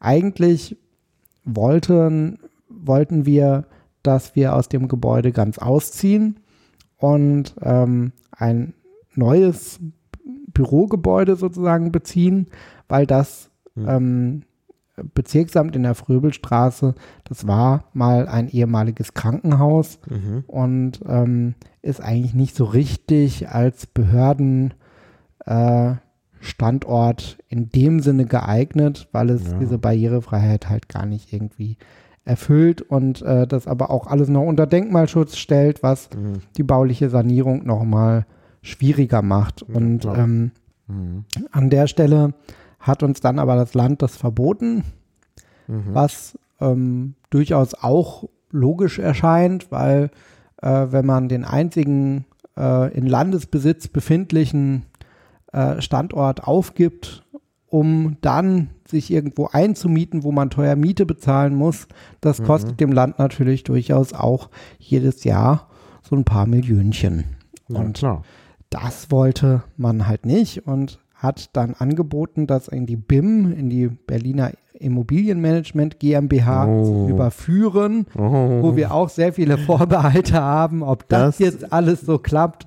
Und ähm, die BIM soll das Ganze jetzt sanieren und da äh, bin ich sehr, sehr skeptisch, ob das so funktioniert, wie die sich das vorgestellt haben. ja. Aber damit werden wir in der nächsten Legislatur noch sehr viel Spaß haben und uns sehr viel mit beschäftigen müssen, wie die BIM das dann, denke auch. Also da, dann wirklich organisiert. da ist, äh, äh, ist es wirklich, das ist wirklich, also BIM, äh, also wie gesagt, Berliner Immobilienmanagement hatten wir auch schon in einem Podcast äh, vor einiger Zeit, ähm, da mit, mit Simon.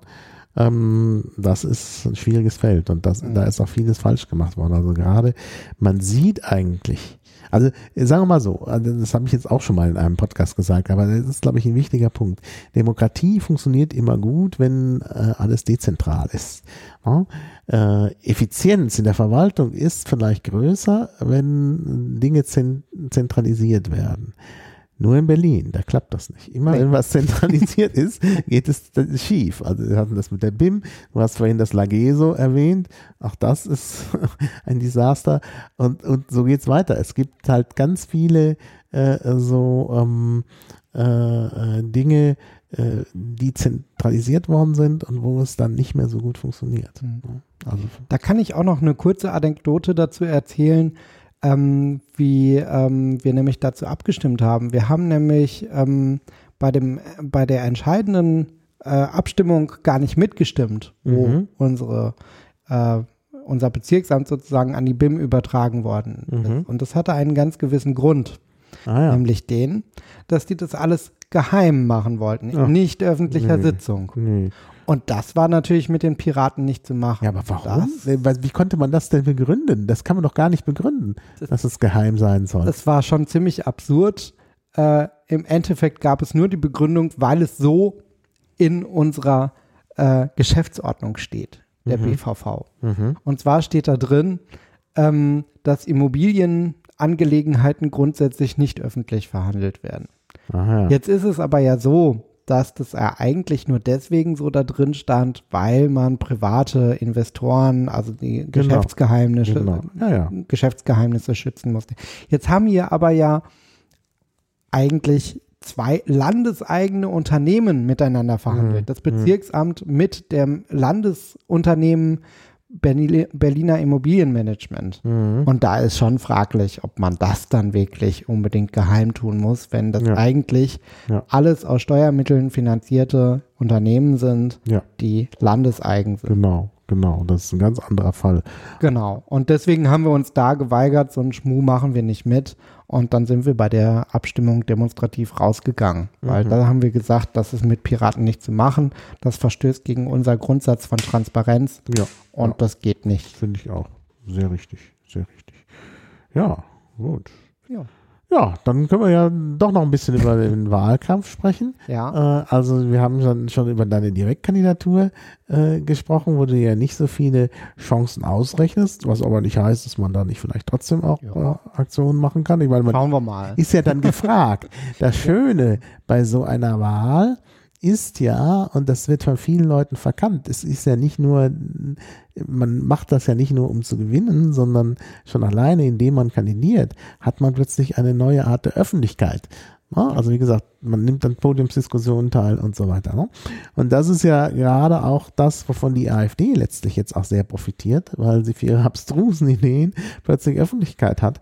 Mhm. Und äh, äh, von daher sollte man das nicht unterschätzen. Es ist auch für die piratigen Ideen gut, wenn sie mehr Öffentlichkeit bekommen. Und das kann eben gut passieren durch so einen, äh, äh durch, durch so einen Wahlkampf. Auf also, jeden Fall. Darin denke ich, sehen, sollten wir auch unsere Chancen sehen mhm. und äh, uns gut auf solche Podiumsdiskussionen vorbereiten. Ja. Ja. Und, ähm, und dann gibt es ja. Wahlprüfsteine und so, da hast genau. du wahrscheinlich auch schon beantwortet. Genau, ne? das, das kommt ja. Gemacht kommt ja dann immer, genau. Genau, es gibt Abgeordnetenwatch ja. natürlich auch, mhm. ja, wo auch jetzt Fragen reinkommen, die ich beantworte. Mhm. Ähm, ja, es werden auch per E-Mail durchaus auch Fragen an mich gestellt. Mhm. mhm. Ja, und jetzt ja eben auch genau. telefonisch. Kannst genau. du nochmal was sagen zu diesem, weil ich auch gerade den Artikel hier verlinkt habe.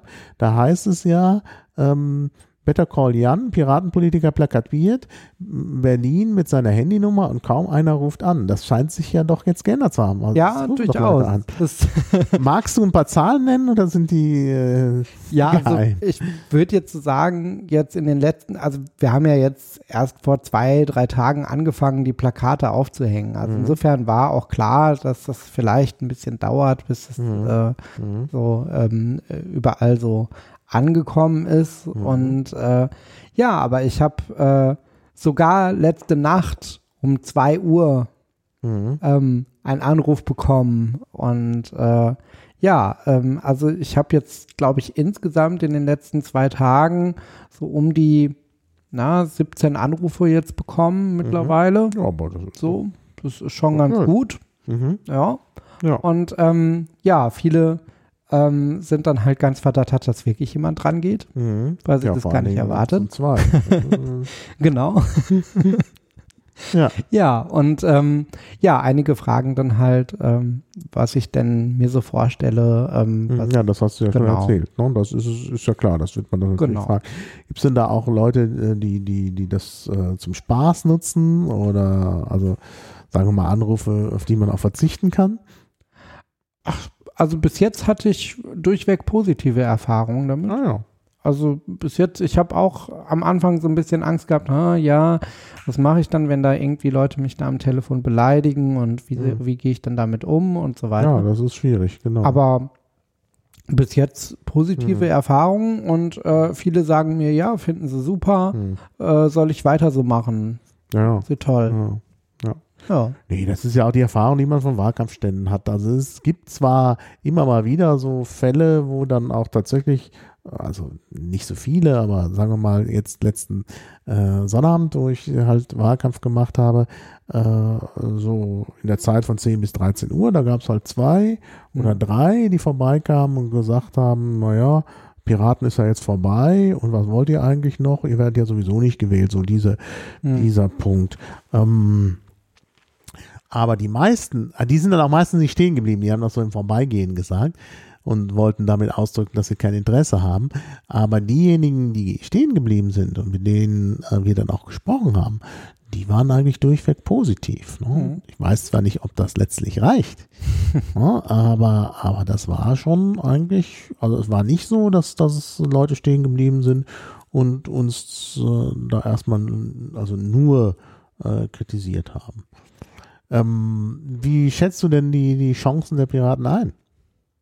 Also, naja, ob es fürs Abgeordnetenhaus reicht, wird man sehen. Mhm. Berlinweit 5% wird sicherlich nicht einfach werden, jetzt hier so aus dem Stand, Ja. weil in den Umfragen sieht es ja im Moment nicht so gut aus. Mhm. Aber man darf auch nicht so viel auf Umfragen setzen. Ja. und Man wird es sehen, denke Im ich. letzten Jahr äh, ist das ja auch erst mit den Umfragen im August umgeschlagen. Gut, Ja, ja. wir August, aber Anfang August war das noch nicht klar. Ja. Diese Umfragen dann erst. Mitte, Ende August haben dann Chancen für die Piraten gesehen und dann ging es ja immer weiter bergauf. Ähm, also von daher denke ich, ist da noch nicht aller Tage Abend. Ähm, und äh, für die BVV? Na, da bin ich zuversichtlich. Da braucht man ja nur 3%. Ja, ja. Und Pankow Mhm. äh, neben Friedrichshain-Kreuzberg und weiß nicht, vielleicht noch ein paar andere Bezirke, Mhm. ähm, sind wir, glaube ich, ganz gut ja. so ja gut, das im Standing. Mhm. So. Ähm, wir ja hatten ja bei der letzten Wahl hier 10,2 Prozent, also Mhm. über dem Landesdurchschnitt. mhm. Und äh, Ja, wir hatten auch, Ja. wir hatten fast 10 Prozent, also Ja. 9,8 glaube ich. genau. Und Ja. ich denke mal, dass also 3 Prozent, denke ich, sind schon Mhm. wieder möglich. Das denke ich auch. Also das, äh, man, das wäre auch, äh, äh, Schön wäre es, wenn es mehr werden. ja, ja, klar. natürlich, natürlich. Genau, also die Frage ist halt, ob wir es nochmal schaffen, wieder eine Fraktion zu bilden. Dafür brauchen wir mindestens äh, drei Bezirksverordnete. Mhm. Das wird man dann sehen, ob es dafür Mhm. reicht. Ja. Das wäre natürlich sehr schön. Ähm, und ja, das ist eigentlich im Moment so eher meine äh, bange Mhm. Frage. Mhm. Mhm. Wie ist es denn? Habt ihr, äh, habt ihr genug Leute auf der Liste? Ja, doch. Und auch gute Leute? Ja, Ja, sind schon einige Leute dabei, die Mhm. äh, ganz gut, äh, ganz gute Ideen auch mitbringen in Mhm. den Wahlkampf. Ähm, Olli Waag macht ja vor allen Dingen ähm, äh, das mit dem Cannabis Social Club Mhm. Und äh, das, Ja. äh, denke ich, zieht schon auch. Und da gab es ja auch schon ein paar Berichte, Mhm. ein paar Presseberichte. Ja. Das ist schon ganz gut. Ja. Ja, Ja. ist doch gut. Also, ja, so, man braucht ja eben auch eine gewisse Aufmerksamkeit. Genau. Und äh, das ist ja ganz äh, wichtig. So, jetzt gehen wir mal davon aus, du wirst gewählt. Äh, was sind denn so deine Vorhaben? Was willst du denn umsetzen in der nächsten Legislatur? Sei es in der BVV, sei es im Abgeordnetenhaus. Naja, im Abgeordnetenhaus geht, gehen natürlich mehr Sachen als wie Mhm. in der äh, Bezirksverordnetenversammlung, weil Naja, man aber- ein bisschen mehr Aber. Kompetenz hat. Durch, durchsetzen ist im HGH sehr. Ja, ja, ja, das, das ist wohl wahr.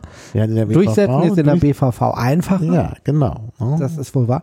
Ne, ich werde natürlich erstmal meine Agenda, die ich jetzt so angefangen habe, weiter fortsetzen. Das Mhm. heißt natürlich mehr Transparenz beim Jobcenter, mehr Transparenz im Psychiatriebeirat, Mhm.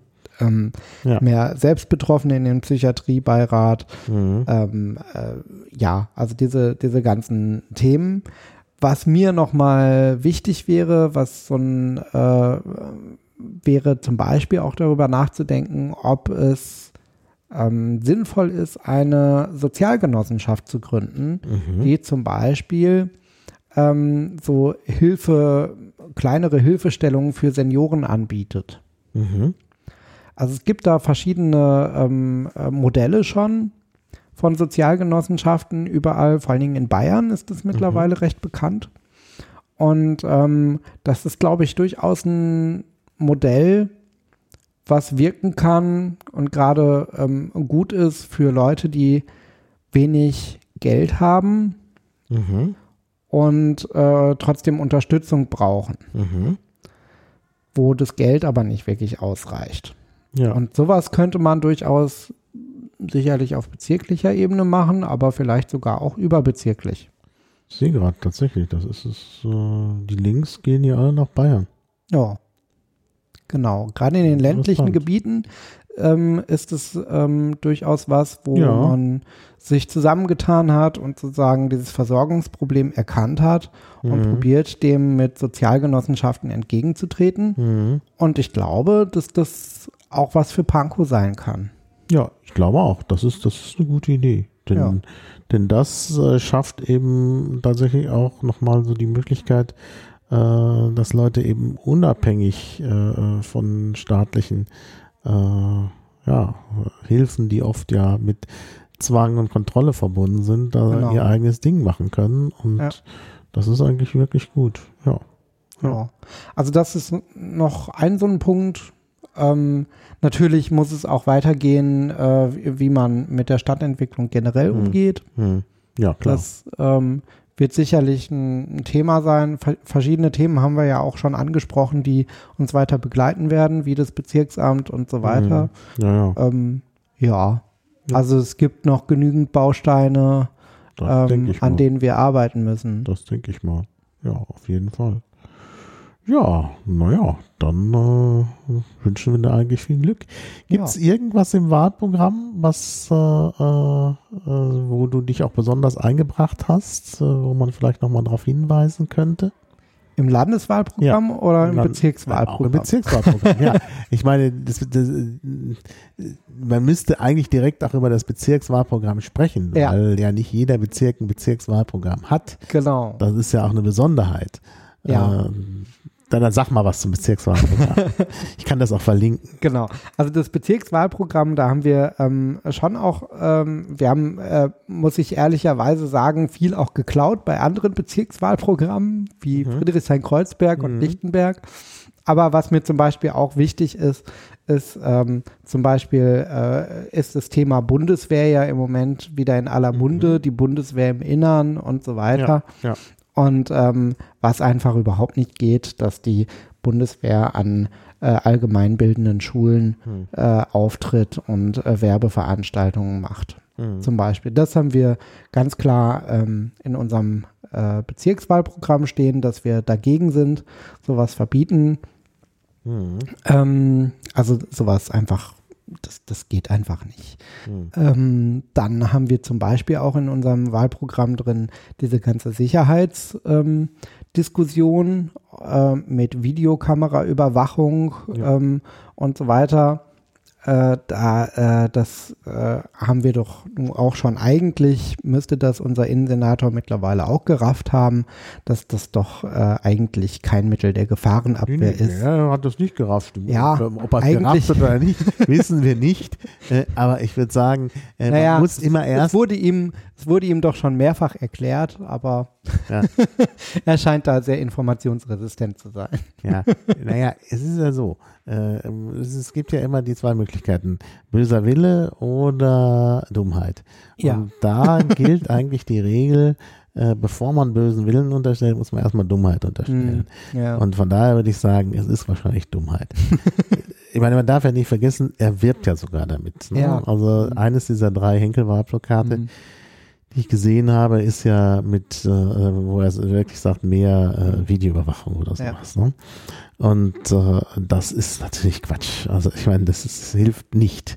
Ja. Ne? Also wenn, dann bräuchte man mehr Polizisten oder nicht nur Polizisten, sondern zum Beispiel in der U-Bahn bräuchte man Personal. Ja, Dann wäre das auch alles viel sicherer genau. Weil es ja noch einen zusätzlichen Faktor gibt. Denn äh, wenn ich irgendein Problem habe, kann ich auch jemanden ansprechen. Das muss ja nicht ein Problem sein, dass ich da verfolgt werde von Schlägern. Mhm. Es kann einfach ja nur sein, dass ich jetzt nicht mehr weiß, wie ich wohin komme oder, Genau. oder dass das äh, äh, irgendwie nicht ganz klar ist, kommt jetzt eine U-Bahn oder kommt jetzt keine. Und da kann man ja dann vielleicht mal nachfragen. Das ist ja, das erhöht ja auch wirklich die, äh, die Nutzerfreundlichkeit. Genau. Ja, und Wir müssen auch mehr hinkommen zu einem Servicegedanken als zu Genau. einem Repressionsgedanken. Und ich glaube, dass das, ähm, also es ist zumindest nicht die Zukunft, die ich mir vorstellen möchte, ja. in einem Repressionsstaat Mhm. zu leben. Ich möchte Genau. eher in einem Servicestaat leben, Ja.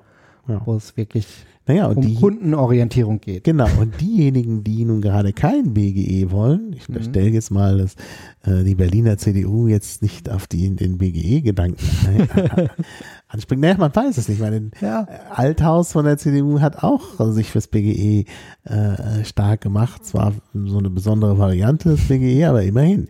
Ne? Äh, Also wir reden über das bedingungslose Grundeinkommen. Ähm, aber äh, ich denke mal nicht, dass die CDU darauf anspringt. Aber gerade wenn man das nicht will, dann muss man ja trotzdem sehen, wie Leute zur Arbeit kommen. Und dann geht's Ja. halt nur durch eine massive Stärkung des Dienstleistungsbereichs. Und deshalb muss man dann überall Leute hinstellen, ne? die halt irgendwo was machen. Außerdem ist das, glaube ich, auch äh, psychologisch gut, denn, denn Leute, die äh, was machen und sei es nur, dass sie in der schicken Uniform da unten stehen und andere beraten. Äh, Ich meine, das ist ja auch was fürs Welt Selbstwertgefühl. Ja. ne? Äh, die werden halt, die merken halt, dass sie gebraucht werden, weil, weil ne, andere Leute Genau. sie ja wirklich brauchen. Und deshalb ist es einfach nur gut, wenn man, wenn man das so fördert. Wenn man sagt, kostet viel Geld, das ist eigentlich der falsche Ansatz. Denn kostet viel Geld kann man nicht sagen. Denn äh, Geld kostet im Moment wenig. Also, ne, äh, Ja, das stimmt. und, und äh, wenn man diese Leute einstellt, ist der Gewinn, den man dadurch hat, ne, an Sicherheit, an, äh, an Wohlfühlempfinden und so weiter, äh, so groß, dass man im Grunde äh, sehr viel mehr gewinnt als die Kosten für das Geld. Mhm. Also von daher sollte man es aus rein ähm, ja, ökonomischen Erwägungen auch machen. ne? Aber auf mich hört ja keiner. Ja, ja.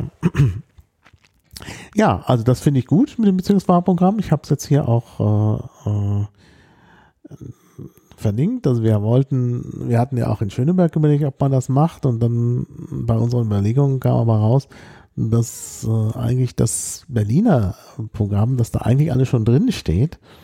Und äh, deshalb haben wir das dann nicht so prioritär gemacht wie ihr. Aber klar, Mhm. ne, also man kann sich das natürlich auch leicht abschreiben von den anderen Bezirken. Denn die ja, die Ja, wir haben nicht alles abgeschrieben. Wir haben auch unsere eigenen Akzente gesetzt. Zum Beispiel ist in unserem Bezirkswahlprogramm äh, auch drin, dass wir neben den City-Toiletten, die es gibt Mhm. in der Stadt, auch äh, mindestens an zwei Orten ähm, im Bezirk eine Möglichkeit haben wollen, äh, dass es eine ähm, freie Dusche gibt. Mhm. Gerade für Obdachlose ist es Mhm. ganz, ganz wichtig, dass sie nicht auf irgendwelche ähm, anderen Möglichkeiten angewiesen sind, Mhm. sondern frei zu jeder Zeit auch Zugang zu einer Dusche haben können.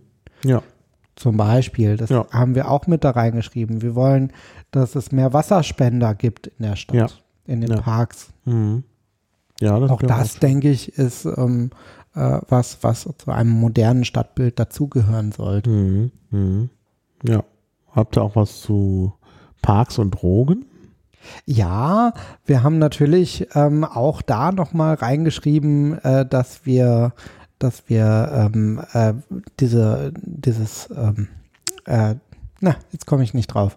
Ähm, den äh, Konzept von Henkel, äh, Null Toleranz oder was? Nein, also dass wir äh, auf jeden Fall äh, äh, kein, kein Grillverbot haben wollen. Ja. ja zum Mhm. Beispiel. Das ist auch ganz wichtig, gerade für den Mauerpark. Mhm. Der Mauerpark sollte so bleiben, wie er ist. Mhm. Und ähm, äh, wir wollen hier keine weitere Ordnungsmacht, die hier äh, mit Verboten agiert.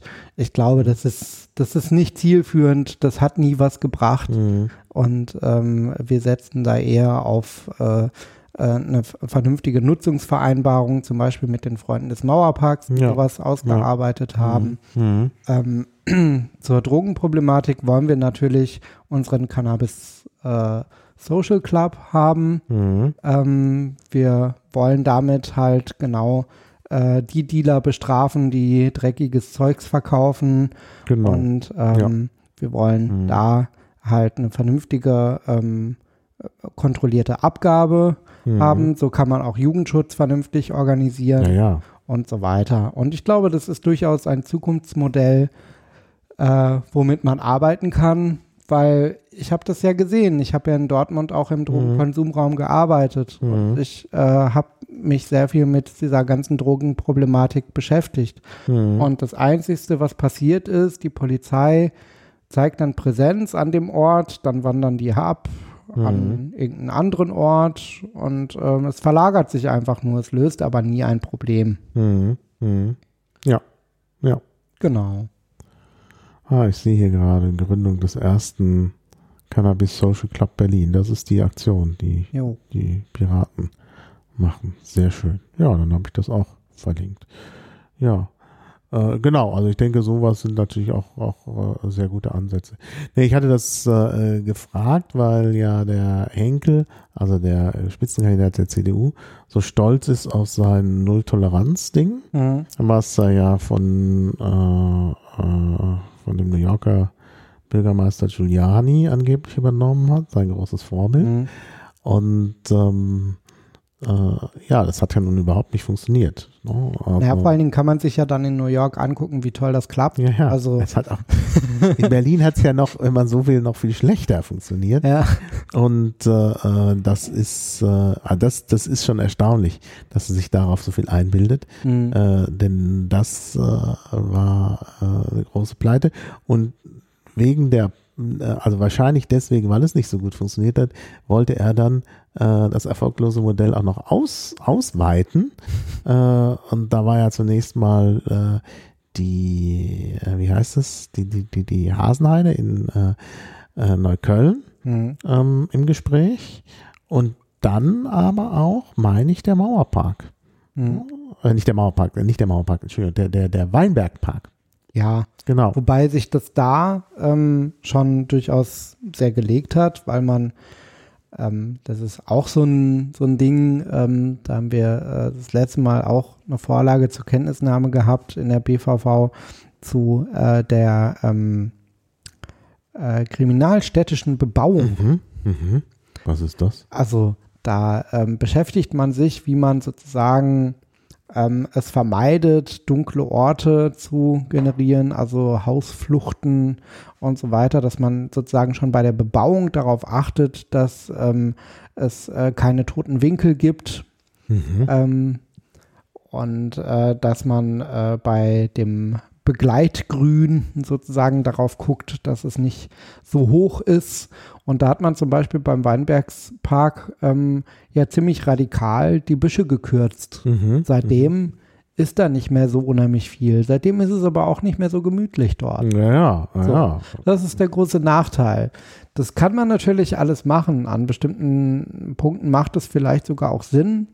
An bestimmten Punkten ist es dann aber auch so, dass man sich damit eigentlich die Gemütlichkeit nimmt ja, ja und äh, damit die Plätze auch nicht mehr angenommen werden. Von Genau, ich meine, das ist ja ein wichtiger Aspekt, auch wenn da immer alles offen und einsehbar ist. Manche Leute wollen ja nicht, äh, wollen ja ein bisschen Ruhe haben, ja. nicht weil sie äh, äh, böse Dinge tun, sondern äh, weil sie zum Beispiel äh, ein bisschen Ruhe haben wollen vom Straßenlärm zum Beispiel. Und das schützen natürlich Mhm. solche Begrünungen. Oder äh, ja, was weiß ich, weil sie so, sonst vielleicht irgendwelche Dinge machen so, äh, wollen, die zwar erlaubt sind, aber vielleicht auch nicht von jedem einsehbar sein sollten. Ne? also ich meine, da gibt es ja äh, verschiedene Gründe. Ne? und dann immer gleich äh, äh, aus in Anführungszeichen kriminaltechnischen Gründen ähm, da äh, einzuschreiten, das, äh, das ist nicht überzeugend. Ja. Ich habe übrigens auch ähm, mich ja mit diesem äh, Drogenbereich ähm, und diesem Sicherheitsbereich und so weiter auch noch mal ein bisschen beschäftigt und habe dazu ja auf äh, unserer Fraktionsseite auch einen mhm. Artikel veröffentlicht, mhm. ähm, der so ein bisschen vergleicht jetzt, ähm, wird der Mauerpakt zum neuen Girlie, mhm. Ähm, wo es sozusagen auch um diese Abwanderung oder Zerstreuung sozusagen ähm, der Dealer sozusagen geht, dass die sich jetzt andere Ecken suchen. Und man merkt es halt auch schon im Mauerpark, dass es schon ähm, eher so einen Clan gibt, der sozusagen den Mauerpark unter sich aufgeteilt hat, wer da was verticken darf. Mhm. Und ähm, ah, ja. sowas finde ich zum Beispiel sehr gefährlich. Sowas mhm. wird nämlich durch diese Verdrängungspolitik aller Henkel dann wirklich auch gefördert. Weil ah, hier. Die Pankower Piraten schlagen Alarm. Genau. Das hat ist in der, in der, im Tagesspiegel. Ja. Sehr schön. Wenn mal gesagt wird, die Presse will nichts. Genau. Von den Piraten wissen. Äh, äh, ja, das, das muss ich natürlich hier verlinken. Das genau. ist ja klar. Das ist ja wirklich klasse. Äh, ja, ja, also da haben wir schon auch äh, einiges zu gesagt. Mhm. Ja, und es ist offenbar auch wahrgenommen worden. Genau. Mit der Mauerpack zum neuen Girlie. Ist auch ein schöner, schöner Titel. Neue Girlie ist der Görlitzer Park, der eben, wo eben Henkels Nulltoleranz-Maßnahmen äh, durchgeführt worden sind. Ich war dann wenige Wochen nach, äh, nachdem es da, nachdem es Nulltoleranz gab, äh, im äh, Girlie und ich habe gefühlt noch nie so viele Dealer ungeniert dealen sehen, wie nach dieser Geschichte mit der, mit, mit der Nulltoleranz. wo man dann auch denkt, naja, das war ja jetzt äh, nichts. Ne? Ja. Ja, aber die CDU hat es gefeiert. Naja. Ja. Gut, ja. Sonst irgendwas, was wir nicht erwähnt haben, was du unbedingt noch loswerden willst? Also jetzt so spontan fällt mir, glaube ich, nicht mehr so viel ein. Wir haben, glaube ich, schon eine ganze Menge angesprochen. Ja, sonst können die Hörer sich ja melden bei dir. Genau. Wir können gerne noch einen zweiten Teil machen. ja, du kannst ja, ja, man könnte dann vielleicht nochmal zu einem späteren Zeitpunkt deine Telefon, äh, äh, Anfragen alle auswerten. Ja, genau. Äh, also wie gesagt, einstweilen verweisen wir darauf, dass die Leute dich anrufen können und weitere Fragen stellen können. Genau. Neben der Kommentarfunktion natürlich auf äh, der Seite vom Klamautercast. Ja, und dann wünsche ich erstmal äh, viel Erfolg beim Wahlkampf Danke. und äh, dann hoffen wir natürlich alle, dass die Piraten einziehen werden. Denn ich glaube, ins Abgeordnetenhaus, denn ich glaube, das ist wirklich, wirklich wäre wirklich, wirklich gut. Denn es steht ja zu erwarten, dass vielleicht äh, die nächste äh, Landesregierung äh, rot-rot-grün ist und dann hätten wir überhaupt keine linke Opposition. Dann hätten wir ja. dann CDU und AfD in der Opposition. Also das ist irgendwie auch eine, das ist eigentlich überhaupt keine Opposition und ja. äh, das ist wäre ganz schlecht. Also da müsste wirklich was passieren. Deshalb denke ich, jede äh, Stimme für die Piraten hilft, sowas zu verhindern. Und deshalb, also auf jeden Fall Piraten wählen. Und beim Bezirk sowieso, auch da drücke ich die Daumen, dass es dann auch klappt mit der Fraktion. Äh, nicht nur drücke ich die Daumen für euch, sondern auch für uns in Tempelhof-Schöneberg, weil ich wirklich glaube, dass äh, die Piraten da äh, weiter viel äh, zum Positiven verändern können. Ja, das sehe ich auch so. Ja, dann danke ich dir erstmal. Und, ja, äh, danke auch. Bis demnächst. Tschüss. Gut, tschüss. Auf Wiederhören. Bis zum nächsten Klabautercast.